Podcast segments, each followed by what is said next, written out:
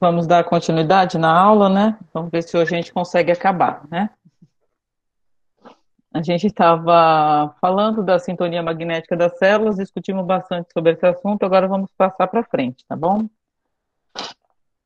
Vou lendo os pedaços que eu marquei aqui. É, muito gentil, o chefe de trabalho convidou-me a acompanhá-lo. Aí a, a Puleio convidou André a acompanhá-lo a, outro, a outra explicação, a outra aula, né? Que a Puleio dava aula nessa época. Apresentou-me o grupo com desembaraço constituía-se de duas senhoras desencarnadas, amigas de Raquel, e de um amigo de Segismundo, desejosos de testemunhar-lhes afeto e dedicação na experiência em curso. Vinham de nossa colônia espiritual em serviço de assistência a familiares detidos na crosta, e pretendiam aproveitar a oportunidade para a visita carinhosa. O diretor ouviu-nos atencioso. Bem-humorado, mas com imensa surpresa para mim, observou. Como, como responsável pela organização primordial do novo corpo de carne do nosso irmão Segismundo, agradecemos a atenção de todos, porém não podemos autorizar a visita a esta hora. Estamos aproveitando o escasso tempo de harmonia relativa que a mente materna nos oferece para delicado serviço de magnetização celular mais urgente. Então ele, ele, ele fala para as senhoras que não é, não é hora dela de receber a visita, né? porque ela ainda está nesse processo de adaptação, tudo, e eles precisam trabalhar magneticamente né, na, na, em Raquel para essa, essa adaptação, então ele pedia que não era hora de receber esse tipo de visita. Aí, depois do 21 dia, é, aí ele continuou explicando para André, tá? continuou explicando para as senhoras e André na, na explicação. Depois do 21 dia, porém, quando o embrião atingir a configuração básica, nossos amigos podem ser visitados a qualquer hora, salientando-se que, a esse tempo, ambos, mãe e filho, conseguirão ausentar-se do corpo com facilidade. Por enquanto, nosso amigo Segismundo não pode afastar-se de nossa irmã Raquel, e nossa irmã Raquel, ainda mesmo em estado de sono físico, é obrigada a permanecer junto de nós a pequena distância. Então, ele está dizendo que depois do 21 dia, que todo esse trabalho que a gente estava relatando até agora, aconteceu tudo em 21 dias, né? É o trabalho que, que a equipe dos construtores estavam fazendo. É onde é, a equipe toda estava mais empenhada em magnetizar para tudo que essa fecundação aconteça sem nenhum problema, sem nenhuma interferência espiritual, nada. Então, ele pede, depois desse prazo, que a formação vai estar mais completa, aí sim vocês podem visitar. Ele está tentando dizer isso carinhosamente para que as senhoras não fiquem se, se, sentindo mal, né? Então ele tenta de uma forma didática, mas ao mesmo tempo carinhosa, dizer isso. Alguém levantou a mão? Fui eu, amiga. É, eu achei interessante, porque eu não sei se isso é uma regra ou se era só o caso da Raquel, porque não ficou muito explícito aqui. É. Mas é, a impressão que dá é que até os 21 dias, a mãe, é, não existe aquele desdobramento né, a longa distância. Eu acho que até por questões de, é, eu imagino, de, de é, poupar energias né, vitais energias físicas e para não ter interferências externas mesmo, né? Então acredito que a mãe ela se desdobra, mas pelo que ele falou, fica ali no ambiente mesmo com eles. E pelo que a gente percebeu, o feto não, né? Ele tá, ele não, não faz o desdobramento, ele fica é, sem esse processo até que depois até os 21 dias. Aí não sei se é regra, se alguém já leu isso em, em alguma literatura, é, eu não sei também se é regra, não, não, não ficou né, explicado isso, né? Mas deu a entender que é como se ele tivesse, ele fosse um médico e ela tivesse ali numa cama de hospital, realmente não vai poder se ausentar, porque ele, ela precisa estar em contato com a equipe espiritual, né? Eles estão magnetizando célula a célula. Você imagina o trabalho disso, né? Então a, a, pessoa não pode, o espírito não pode se desdobrar e sair em, em outros movimentos, sair em procura de nada, né? Ele tem que estar próximo aos, aos construtores nesse momento. Então ele fala, ele não, eles não podem se afastar de nós, né? Eu acredito que no caso de uma de uma reencarnação em que está tendo uma assistência do plano espiritual, seja mais ou menos essa uma regra, né? É, claro que deve ter outros tipos de, de reencarne, né? Que a gente tentou até conversar bastante, mas eu acho que acredito que quando tem o trabalho do, do plano espiritual, essa magnetização célula a célula, todo esse trabalho de início desses 21 dias, eu acho, acredito que deve ser mais ou menos parecido, tá? Mas realmente ele não deixou claro que é específico para essa, para esse reencarne, não. Lê. Oi. É, eu acho, assim, analisando aqui o texto, é, eu acho que ele estava se dirigindo a este caso em específico, né, ao caso de Segismundo. Então, assim, é, é igual um médico, quando vai te receitar, vai te falar alguma coisa, o teu treinador né, na, de, de, exercícios físicos, ó, você pode até certo limite, você.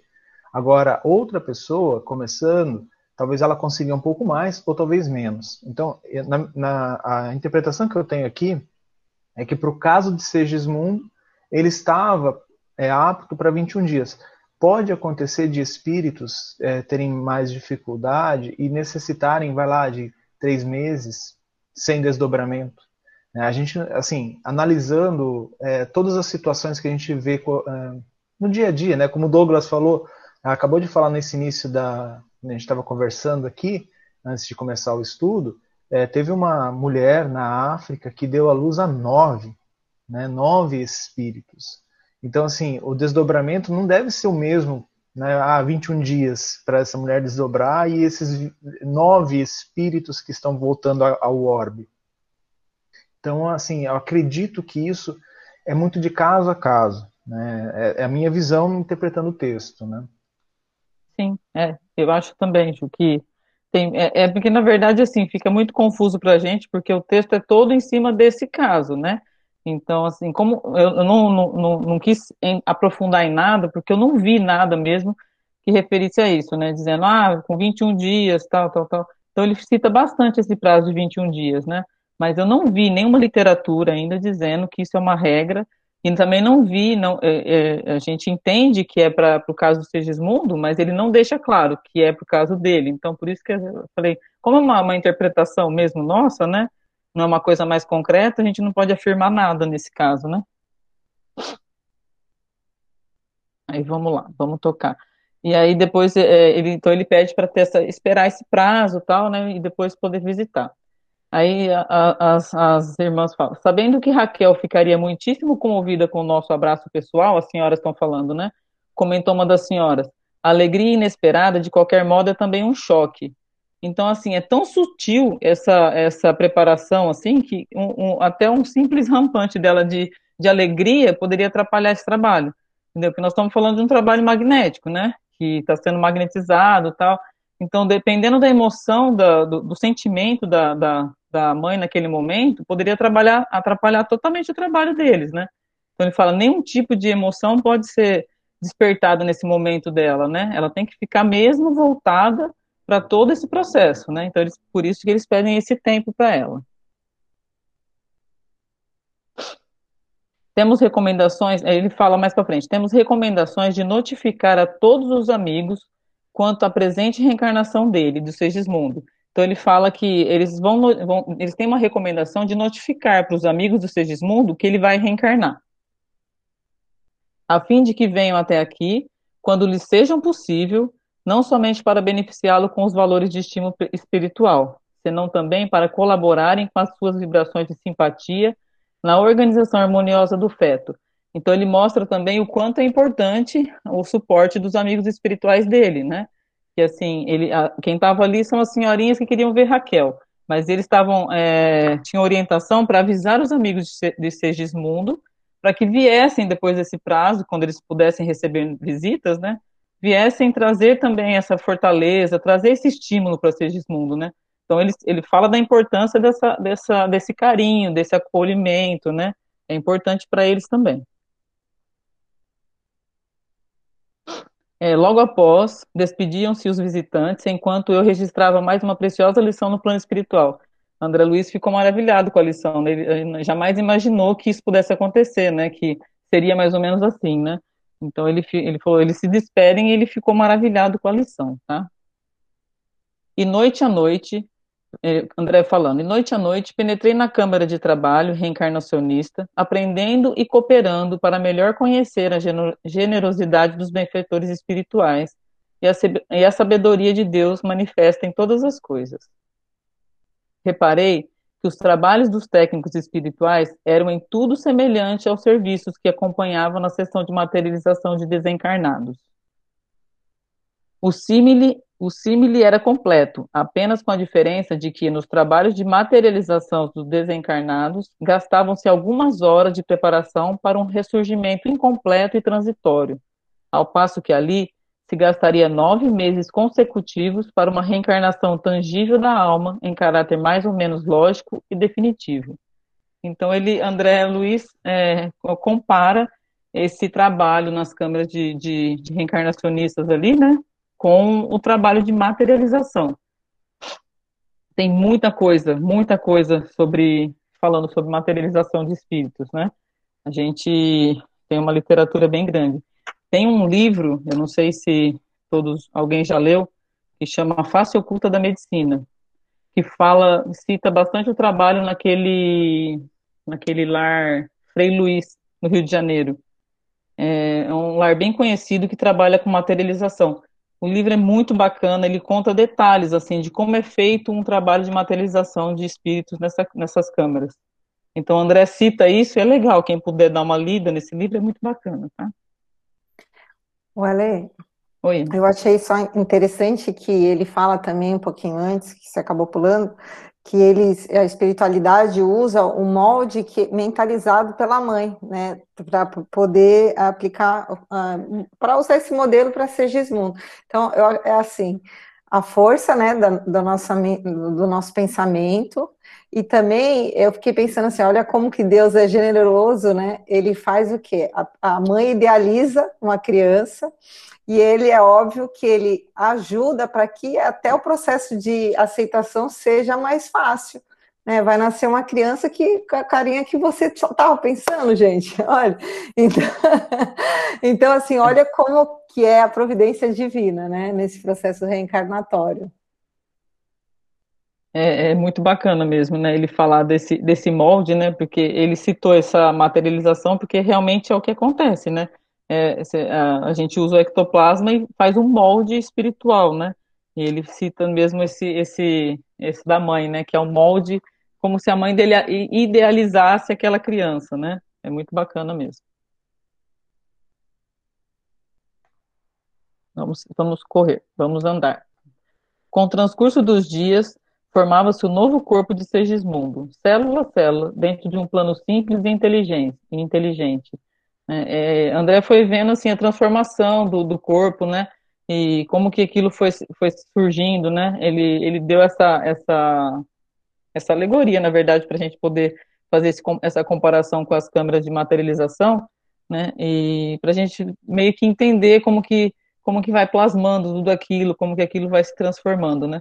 porque agora vem um processo, assim, que é uma leitura bem, bem, bem, bem na parte médica mesmo, né? Eu nem vou entrar muito nessa leitura, porque ele vai contar agora como que são formados cada coisinha, né? Cada, cada órgão, cada, cada folheto, né? Vai um bom pedaço assim. Se alguém quiser falar alguma coisa sobre isso. Ah, eu sei que é muito divino, né? Tudo isso.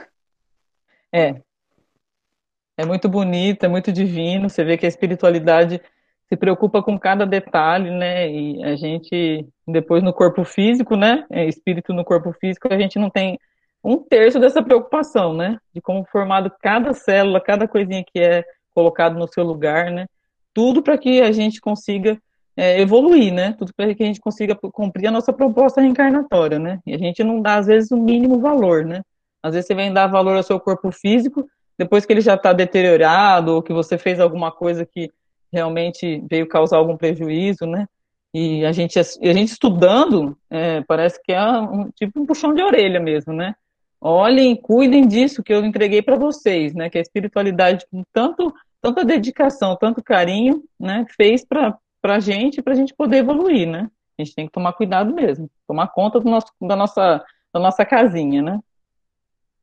Aqui ele fala bastante desse processo de, de, de formação, vai citar os tubos intestinais, tudo, né? Eu pulei esse pedaço porque não é da minha área, tem nome aqui que eu não vou nem saber citar. E se eu falar para o Ives explicar, nós vamos ficar até amanhã aqui não vamos sair do lugar. Mas acho que o intuito da aula não é nem a gente ficar aprendendo a parte médica, É a gente entender que o processo é um processo bem detalhado mesmo, né? E quem leu o, o, o capítulo viu o tanto de, de, de, células, tanto de coisas que são formadas, replicadas e, e como, a, como a maravilha acontece, né? Aí eu vou pular um pouquinho. O serviço dos espíritos construtores, aliado à dedicação de Herculano, revelava ensinamentos sempre novos. Não seria possível descrever-lhe as minúcias de carinho na construção da nova morada carnal de Sergismundo. Ele fala como que, com carinho, ele construía tudo aquilo, né? Trabalhavam com zelo inexcedível, desenvolvendo vasto sistema de garantia das organizações celulares. Por vezes, nos pródomos da formação dos órgãos mais importantes, detinham-se em oração, suplicando as bênçãos de Jesus para a tarefa, a tarefa iniciada, e observei que sempre que isso acontecia, brilhantes luzes procedentes do alto derramavam-se pela câmara, incentivando-lhes a ação. Né? É maravilhoso você ver isso, né? E a gente se reforça mais ainda naquela coisa. Precisou de Jesus, é só pedir o amparo e ele vai nos ouvir, né? ali ele fala assim, nesse momento de, de ele começa a trabalhar na formação dos órgãos mais importantes, eles paravam, faziam uma prece, oravam para Jesus, e eles recebiam realmente essas bênçãos do alto, né, para ajudar na construção, na formação disso tudo, né? Para você ver, a gente às vezes, a gente às vezes vai tomar, um, vai tomar uma atitude na nossa vida, uma coisa mais séria na nossa vida, a gente não para nem para pensar, não para nem para analisar o que está fazendo. Se a gente parasse, fizesse uma prece, uma oração, pedisse o amparo da espiritualidade, pedisse aos mentores, né? Quantas coisas a gente teria resolvido diferente?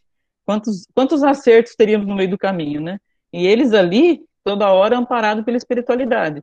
E mesmo amparado pela espiritualidade maior, né? Que eles falam de citam Jesus, né? Pedem o apoio de Jesus para poder ajudar na construção dos órgãos mais importantes.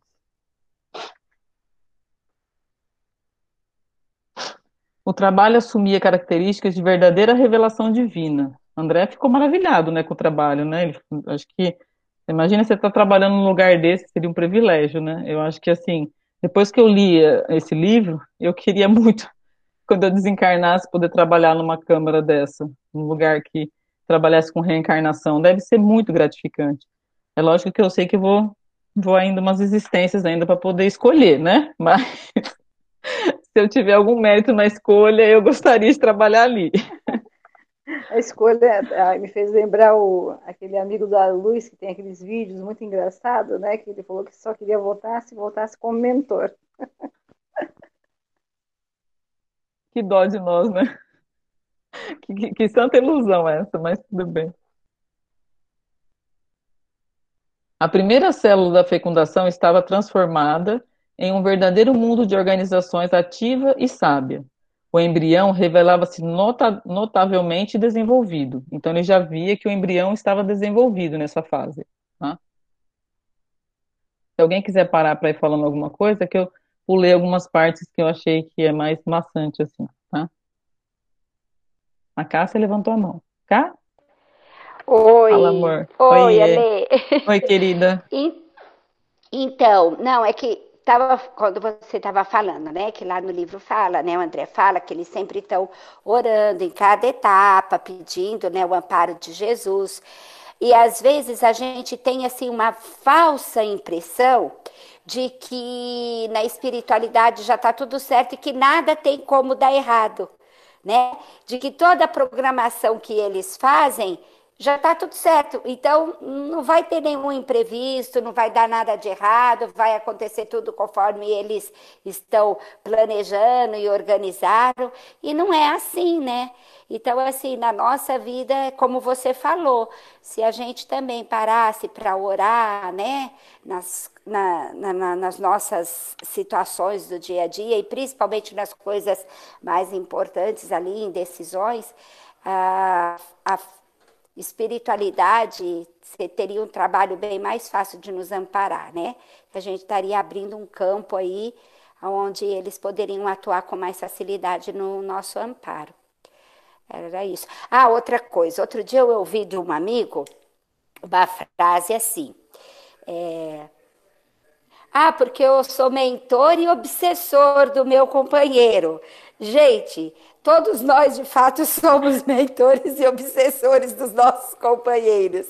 Então, eu adorei essa frase e peguei para mim, sabe? Porque de fato, todos nós somos em algum momento, em algum dia, em alguma situação, ora a gente é mentor, ora a gente é obsessor. Era só isso, Lê. Mas é mesmo, cara, é bem assim mesmo, né? É que quando a gente pega a definição de mentor, gente, eu, eu, eu mesmo não consigo me encaixar em nada nessa definição, né? Então eu sou mais, acho que, obsessora do que mentora. Mas é, é, é bacana, porque é, o amigo quis dizer assim, né? Ao mesmo, ao mesmo tempo que a gente está aconselhando, né? A gente está apoiando, também nós estamos infernizando a vida dos nossos companheiros, né? É que a gente é. sabe que, na verdade, o mentor é muito mais do que só o nosso conselheiro, né? Sim, com certeza. Vai que a gente tenta, tenta, Mas né? Tenta, tenta. Gil, quer falar, Gil? Quero. É, Alessandra, ali no, naquele parágrafo onde ele começa com o trabalho assumir a característica de verdadeira revelação divina, eu achei interessante que o, o André Luiz, ele descreve assim, que as observações ali, elas já estavam caminhando para o campo da técnica e estavam deixando de ser a, a, a, finalidade doutrinária, né, propriamente dita, que a maioria, né, que é dirigida os livros dele é para essa, é, essa finalidade. Mas eu achei importante também uma observação que ele deixa no final desse parágrafo, falando que isso vai ser para, para aqueles espíritos encarnados, está meio obscuro isso, mas os tratadistas seriam aqueles que, que fazem tratados, né, principalmente tratados de medicina, tratados é, de, das relações do que acontece, é, que ficaria a cargo deles. Então, ficaria a cargo das pessoas que investigam aqui na Terra esse assunto né, da, da embriologia, é, das mutações genéticas, da variação genética, de como acontece o porquê acontece essa divisão tão maravilhosa, né, como ele descreveu ali a criação, a formação de cada um dos componentes de um feto é, e o amadurecimento de tudo isso, esse, entendimento deveria ficar para a Terra. Né? O nosso trabalho que eu vejo aqui, que ele está querendo passar para nós espíritas, é nós entendermos que esse é um trabalho divino e existem muitas forças atuando. Né? A gente saber onde fica determinado órgão é muito bom, né? principalmente quando a gente vai usar o magnetismo, as técnicas do passe, né? É, isso é ótimo. Mas a principal função, né, como ele traz todo, em toda essa literatura, né, é a questão da gente saber a base doutrinária das coisas acontecendo da forma de fluidos, é, de vibração, de entendimento mental, de como é, harmonizar isso mentalmente para cada situação. Aqui a gente está falando de um reencarne. Né? Então, isso eu achei como parte doutrinária muito importante destacar.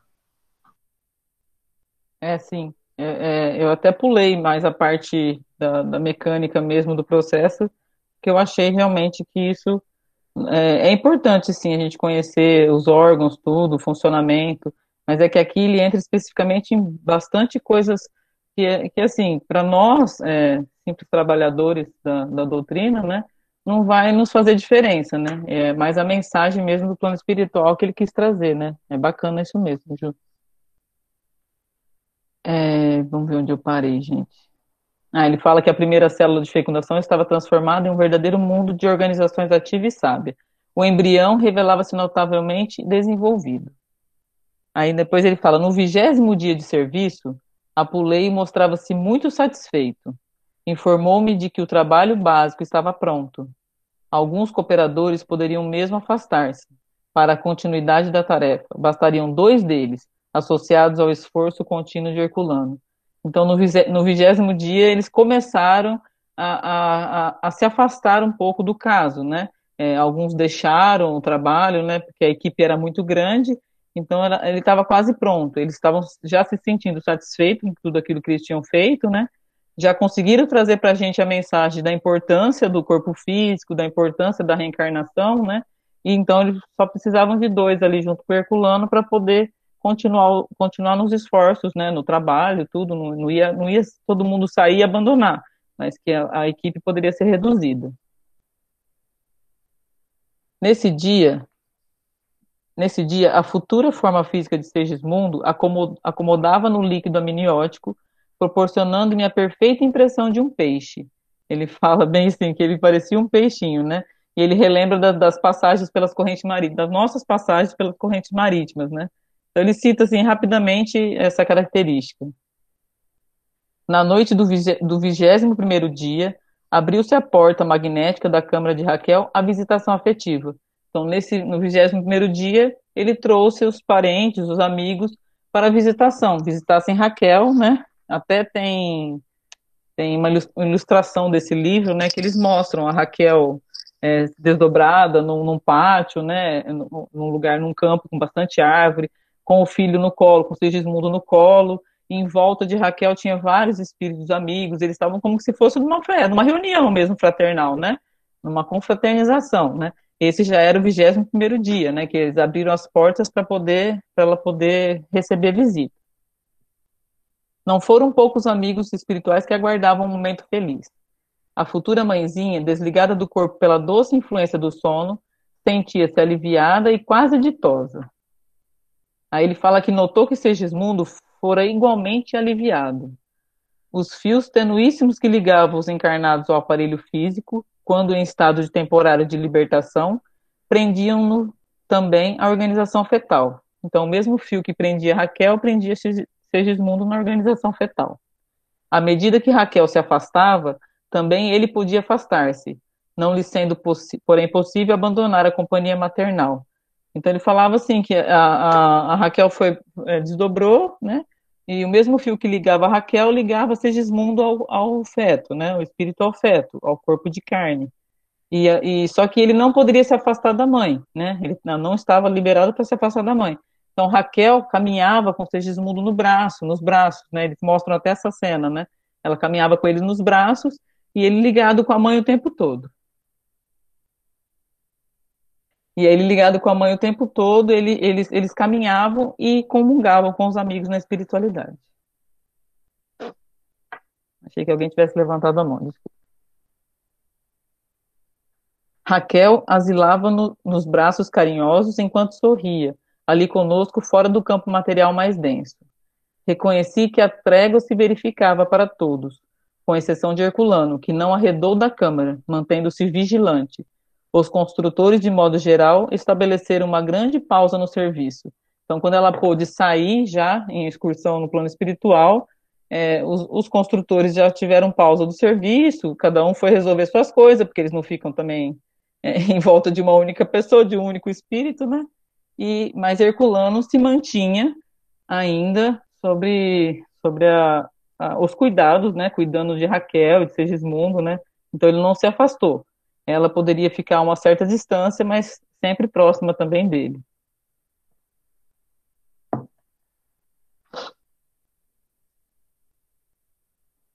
Em seguida, reparei que muitos amigos, muitos amigos desencarnados ali presentes compunham tônicos e bálsamos reconfortadores com, a, com as emanações de, das plantas e das flores, derramando-os sobre Raquel e o filhinho, fortificando-os para a luta, era belo comprovar-lhe o carinho fraternal naquelas demonstrações de devotamento e ternura. E tudo ele está relatando desse momento de, de, de, confraternização entre Raquel e os parentes e os amigos, né? Ele via que do alto saíam bálsamos, né? Que, que eles derramavam esses bálsamos em cima do, do, dos dois, né? De Raquel e eles verificavam assim que existia uma trégua, né? Porque toda a história deles é uma história muito difícil, né? É um reencarne é, com bastante provas, né? Mas que naquele momento verificava-se uma trégua enorme, assim, né, em tudo que aconteceu, em toda a história, né, porque era um recomeço, né, na verdade para todos nós, né, uma reencarnação, é uma nova oportunidade, é um recomeço, onde nós temos o esquecimento das nossas, dos nossos pretéritos, para uma nova chance de acertar, né, um novo, novo caminho, né.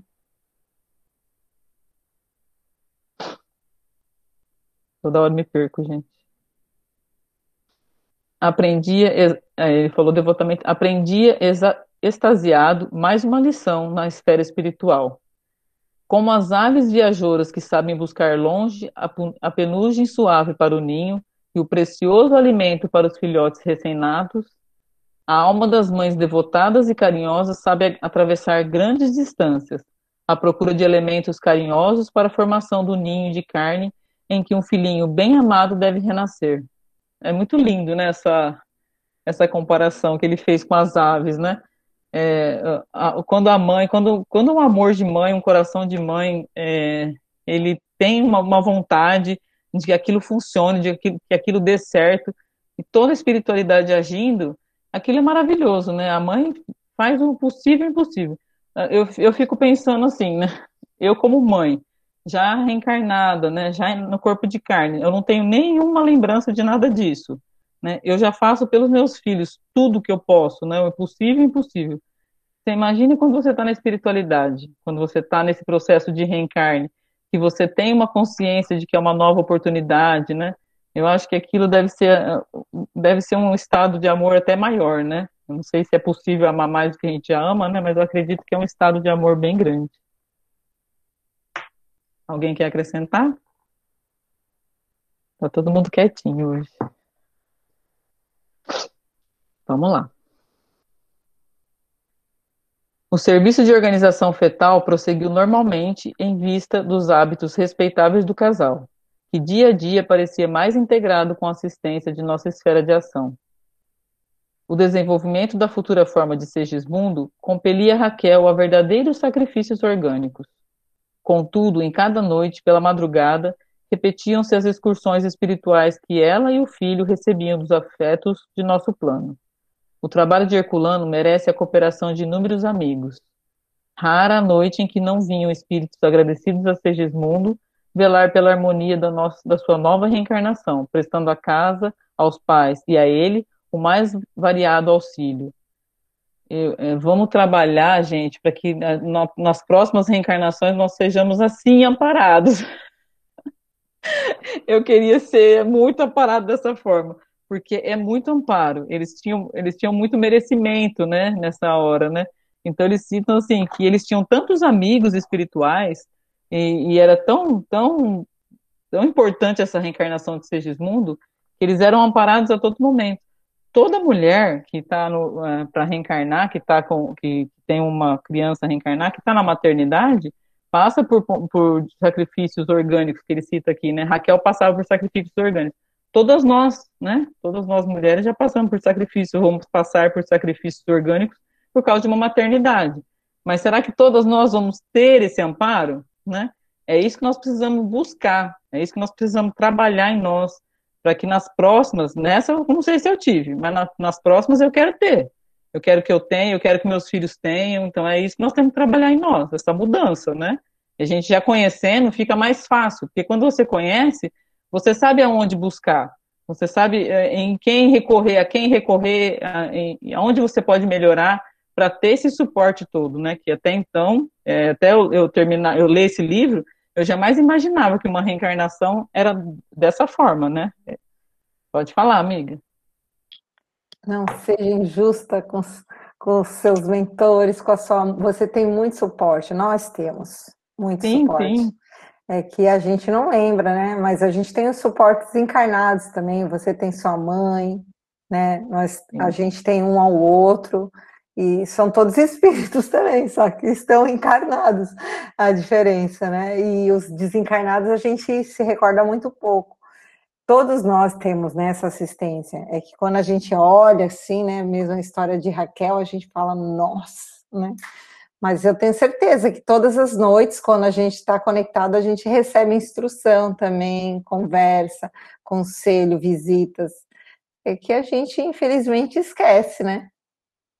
É, muitas coisas eu, eu, eu, eu, eles até tentam falar, né, mas a gente não quer ouvir, né? E essa consciência que é a pior, né? A gente ter essa consciência. Eu acredito muito nesse amparo da espiritualidade, mas eu acho que a mudança está em mim, porque às vezes eu, eu deito para dormir e eu não tenho essa ligação, entendeu? É, eu tenho que reconhecer que muitas vezes eu não vou para o plano espiritual para receber conselho de ninguém.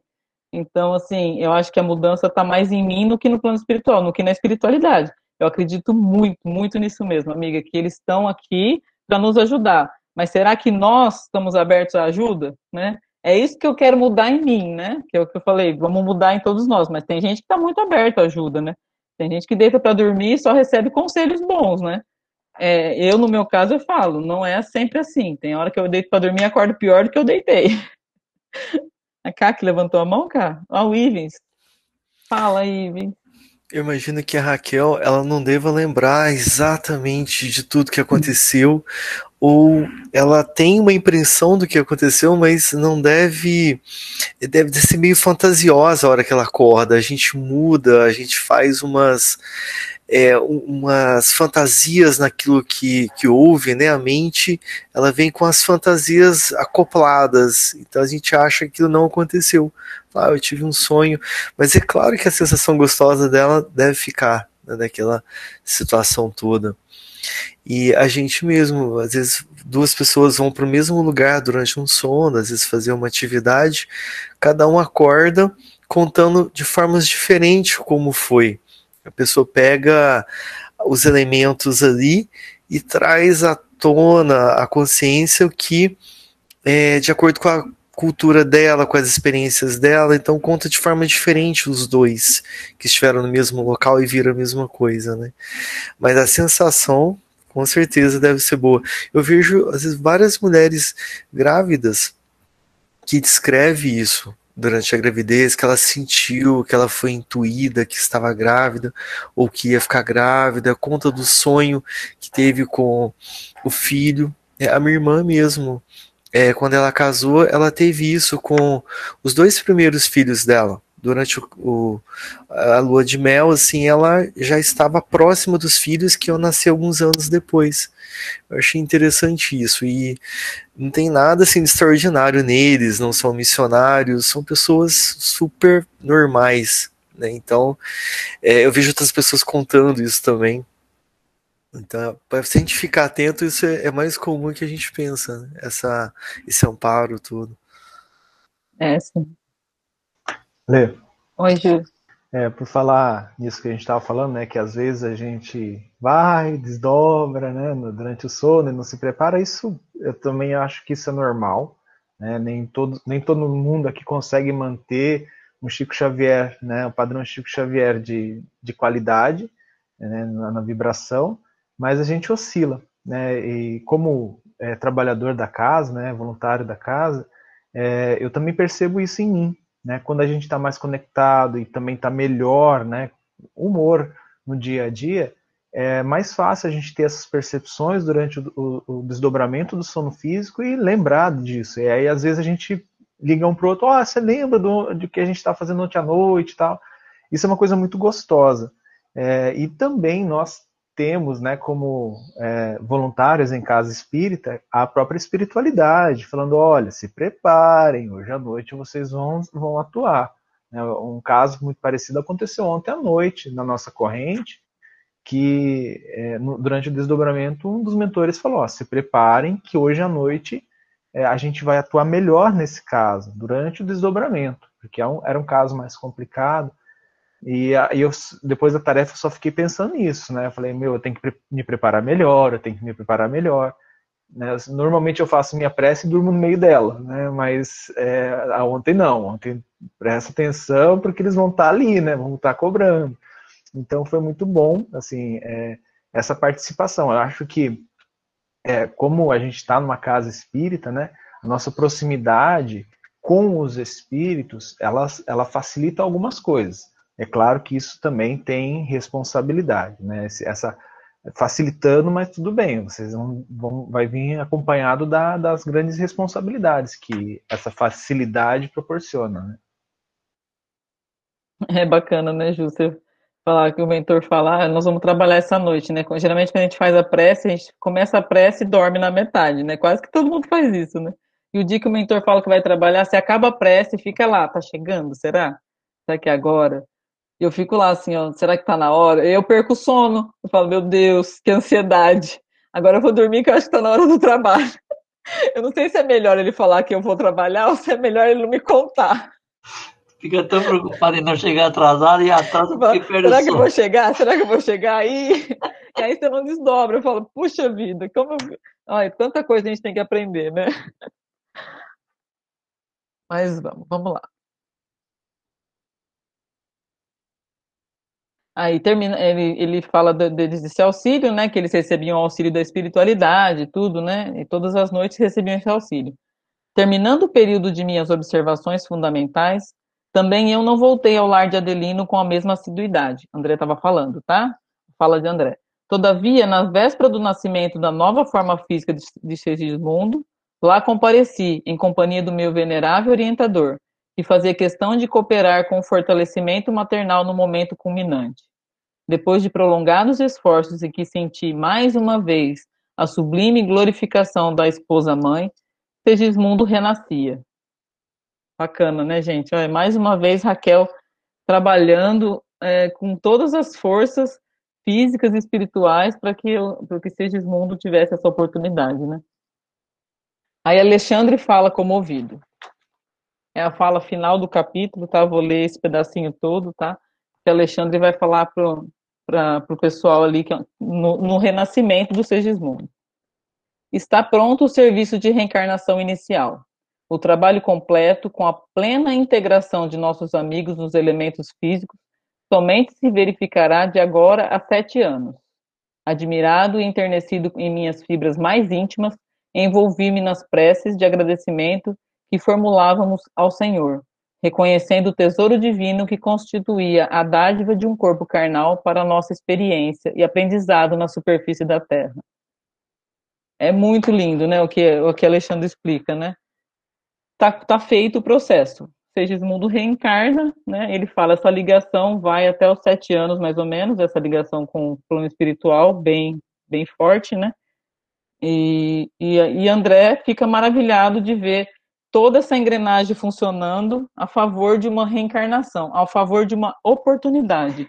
Né? Esse capítulo me, me despertou isso mesmo, né? Eu acho que despertou em todos nós que lemos, né? O quanto é importante cada reencarnação, o quanto é importante cada oportunidade dessa para nossa existência, né? Nós só vamos evoluir no corpo de carne.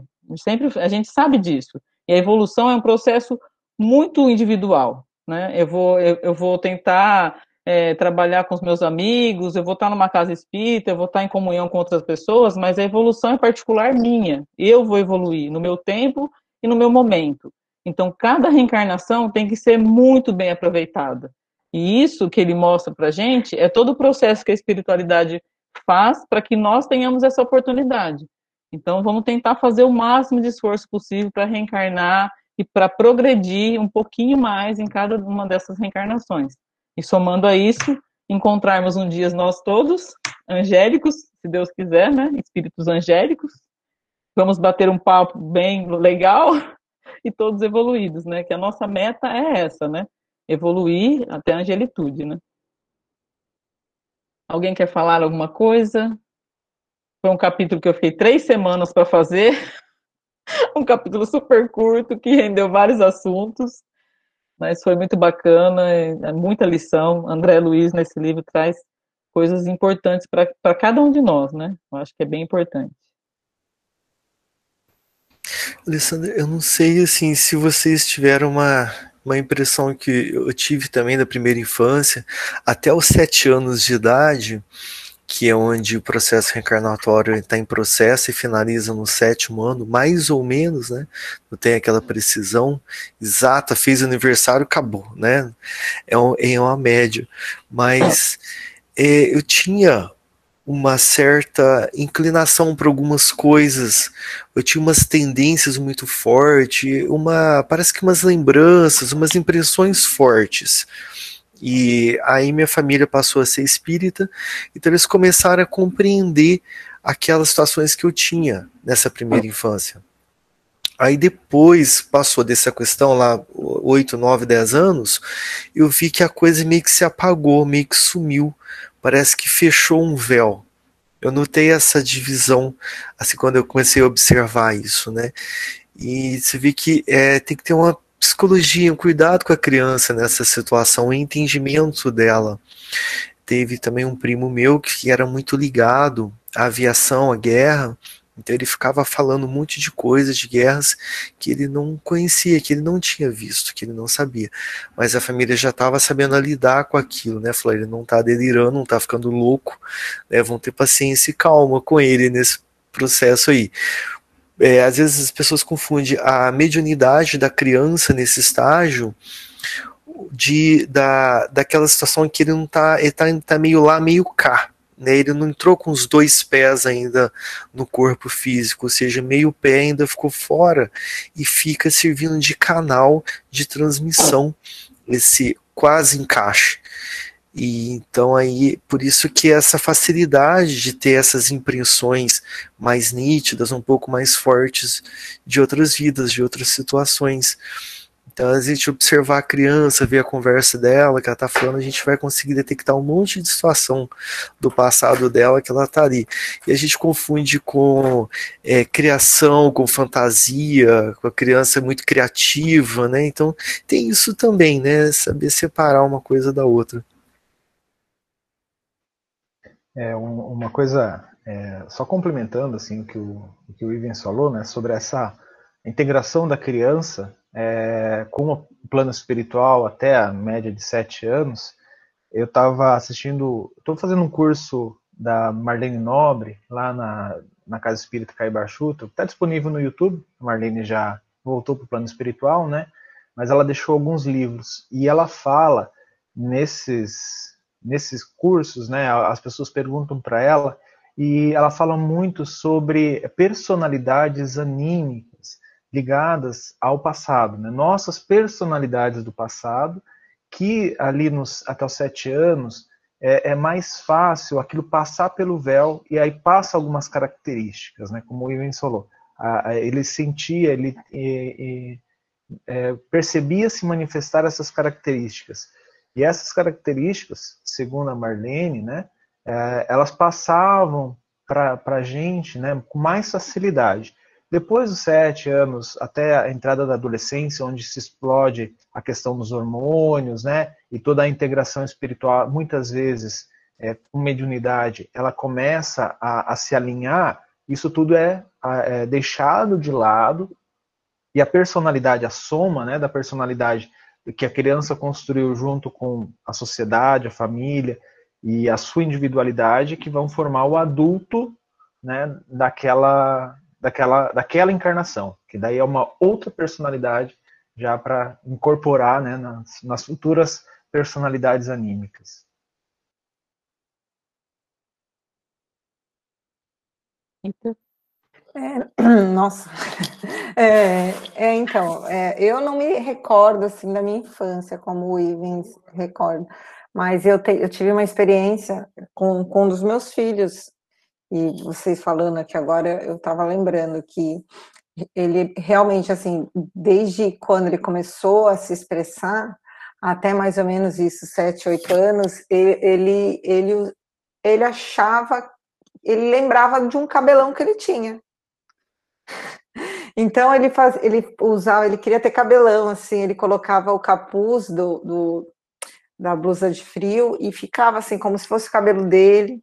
É, e ele, pra, ele tinha aquele cabelão, né? Eu lembro, não sei se eu comentei com alguém na casa, eu até perguntei, aí tu, alguém falou assim, não, deixa, vai, vai ali observando, né? Se ele perguntar alguma coisa, você instrui, mas, né, que eu acredito que isso deve ser alguma alguma lembrança, e então, assim, a lembrança, na, na minha interpretação do passado dele, do último provavelmente, era muito forte, né, de um espírito que viveu no sexo feminino, muito forte.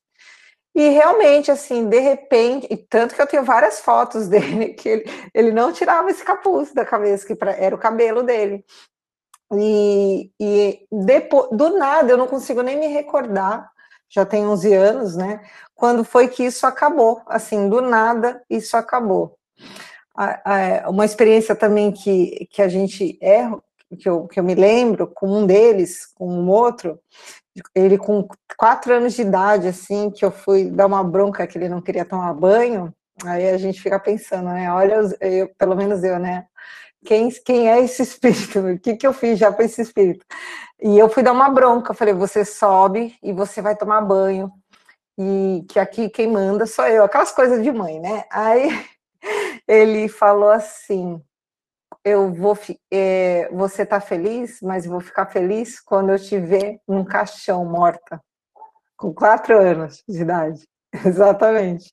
E aí eu falo o quê? Na hora é óbvio que eu tomei aquele choque, mas assim, o conhecimento da doutrina, gente, é uma benção, né? Porque você, na hora eu falei, quem que tá aí? Eu falei, ah, você vai ficar feliz, só que eu preciso te falar que mesmo assim eu vou continuar te amando. Aí ele tomou um outro choque, que foi o um choque de amor, mas por dentro eu tava tremendo, né? Enfim, eu, o quanto que é importante é, o conhecimento da doutrina, a, a, própria evangelização infantil.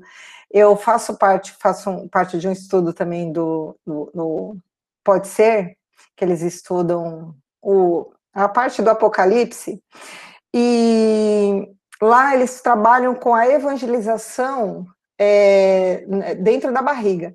Na época que eu ficava acompanhando, eu falei, gente, evangelização do feto, assim, né? Parece meio adiantado, mas a gente observa o quanto é importante a mãe estar tá ali e o, e o próprio espírito que está ali, né, participando de forma é, direta até, né?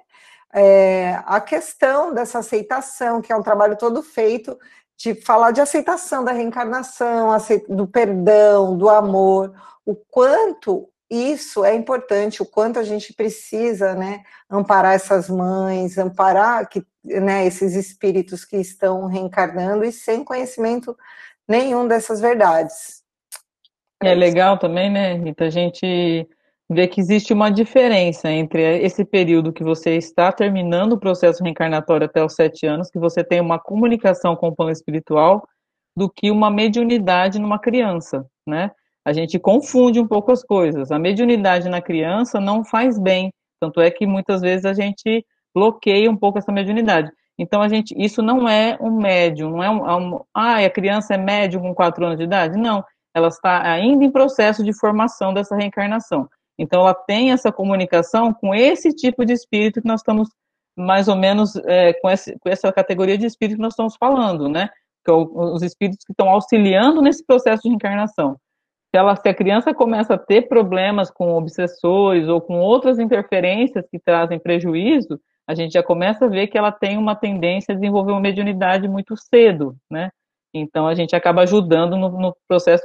Então é, é, você vê como que é uma coisa, uma, uma coisa complexa de entender, né? Até os sete anos ele está terminando o processo de, de, de, reencarnação. Por isso essa facilidade com o plano espiritual. Por isso a gente tem algumas lembranças do nosso, do nosso pretérito, né? Que nós ainda temos um pezinho lá e um pezinho cá, né? A gente ainda consegue ver muita coisa do nosso passado, ter algumas sensações que ainda não estão totalmente é, materializadas, né? Agora, quando você já tem um pouco mais dessa idade e começa a ter prejuízos na mediunidade, ou começa a falar com espíritos, muitas vezes a gente até bloqueia essa mediunidade no, na, nos trabalhos, né? Para não interferir nessa criança, né? Douglas? É.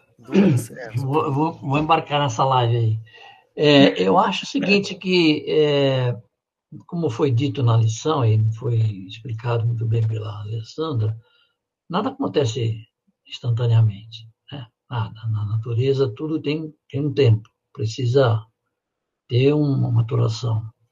Uma criança em fase de desenvolvimento, até os sete anos aproximadamente, ele, ele está em contato com ele mesmo. Muito bem. Ah, e não, sem descartar que existem casos em que a criança, mesmo de tenra idade, receba influência espiritual de, de, de sei lá, de de alguém que não é do, muito legal. Tanto que atrapalha, a criança tem, tem crises que são incompreensíveis, a psicologia não consegue explicar, enfim. Então, eu acho que é, que é esse o processo. E, em cima desse argumento, dessa tese de que nada é instantâneo, é, aquela parte técnica que você muito bem resolveu não, não aprofundar, porque seria, seria custoso, levaria muito tempo e não seria quase que, que é, digamos assim, desnecessária para o nosso estudo da mediunidade, né? Mas é que nós aprendemos o seguinte: nós espíritas especialmente, quando lemos o, o, livro dos espíritos e, e, quando propalamos aquilo que aprendemos, sempre dizemos que, que o processo da reencarnação, não, porque a fecundação, o espírito incorpora na fecundação, né? aquelas coisas, que hora que começa, é quando nasce, é quando, quando, quando, quando é fecundado e tal. E nós temos uma visão muito imediatista, como se as coisas fossem assim, como se fosse apontar um lápis, né? Você tirou uma lasca, ele já está com a ponta ali apresentando, e na verdade não é tudo, precisa de uma maturação muito profunda e extremamente complexa. Eu não sei a visão que o Ivens tem, que ele, você também é na área de saúde, né, na medicina, é, que vocês têm, porque vocês têm um, um cabedal muito maior do que nós que não temos essa visão da, da anatomia, da, da, da questão biológica, enfim, né? Mas eu acho que se você pudesse, na minha visão, comparar o cabedal que um, um, um, um digamos assim, o, o médico mais, mais bem dotado da face da Terra teria em relação a que é a verdade divina em termos de construção do universo e da, da sua obra, ele estaria ainda mil anos-luz de distância de saber do que se trata. Eu lembro que tinha um médico que já não está conosco mais, ele dizia assim, Douglas, a medicina não sabe nada. Eu falei, como não sabe nada, doutor? Não, não sabe. Nós sabemos, por exemplo, que a aspirina tira febre. Agora, por que, que ela tira febre? É outro é, furo mais embaixo, né? Nós, nós não sabemos. Os médicos, pode até que o pesquisador saiba, mas nós médicos não sabemos.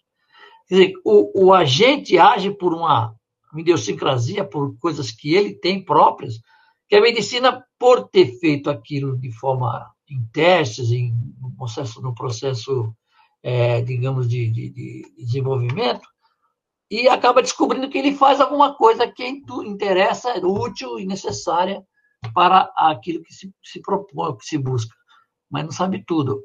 E um, um, um grupo de construtores que trata da, da questão espiritual, né, da, da, do, da reencarnação, são espíritos que têm que ter uma bagagem intelectual extremamente profunda, é, experimentada no plano espiritual, no plano físico, eu acho, porque você, intelectualmente, você pode desenvolver horizontalmente no plano espiritual, mas através do plano físico você enriquece você tira a prova dos nove, né? Eu achei que está acabando o, o, minuto, eu não quero esgotar, mas eu achei interessante fazer essa observação. É só isso, obrigado. Muito bem. É, em um minutinho, né? Douglas, mas a medicina eu acho que é um bebezinho ainda, é uma criancinha perto desse livro que a gente está estudando, né? Então, o conhecimento nosso não está muito diferente do de vocês. E só é, ratificando tudo que você falou, né, Douglas? Só resumindo, a questão da criança é interessante dar o diagnóstico certinho, porque a forma de lidar é muito diferente uma coisa da outra. Porque quando a criança está fantasiando, quando ela está criando uma realidade paralela, para a vida dela, quer dizer que ela está muito insatisfeita com a realidade. Ela está indo para uma, uma sombra dela, porque o que ela está tendo no dia a dia ela não está aceitando, né? Então ela, ela pode estar criando situações. Outra situação pode estar realmente lembrando. E isso pode estar lembrando situações bem ruins. Eu lembro que comigo eu tinha sensações de coisas muito ruins e de coisas muito boas. Eu precisava de uma ajuda ali. Eu precisava de um cuidado com aquilo, que pessoa, as pessoas me falassem as coisas certas, para não piorar a situação. E tem a, outra questão que vocês falaram também da obsessão. Né, observar se é uma obsessão de fato, porque você vê que cada coisa que pode ser, a forma de lidar é completamente diferente. Eu não posso pegar uma obsessão e lidar com suas fantasias né, as consequências vão ser muito ruins para a criança. Depois ela tem que se virar e superar isso de alguma forma, porque não é toda a família que tem esse conhecimento. Então depois ela tem que se virar nos 30, fica marcas, fica traumas e, e vai levar coisas para a velhice dela. De, de marcas é, de, distorções, de psiquismos alterados, né, de traumas. Então é isso. Estou estourando o tempo. É isso mesmo, gente. Foi muito bom, muito aprendizado. Obrigada pela paciência.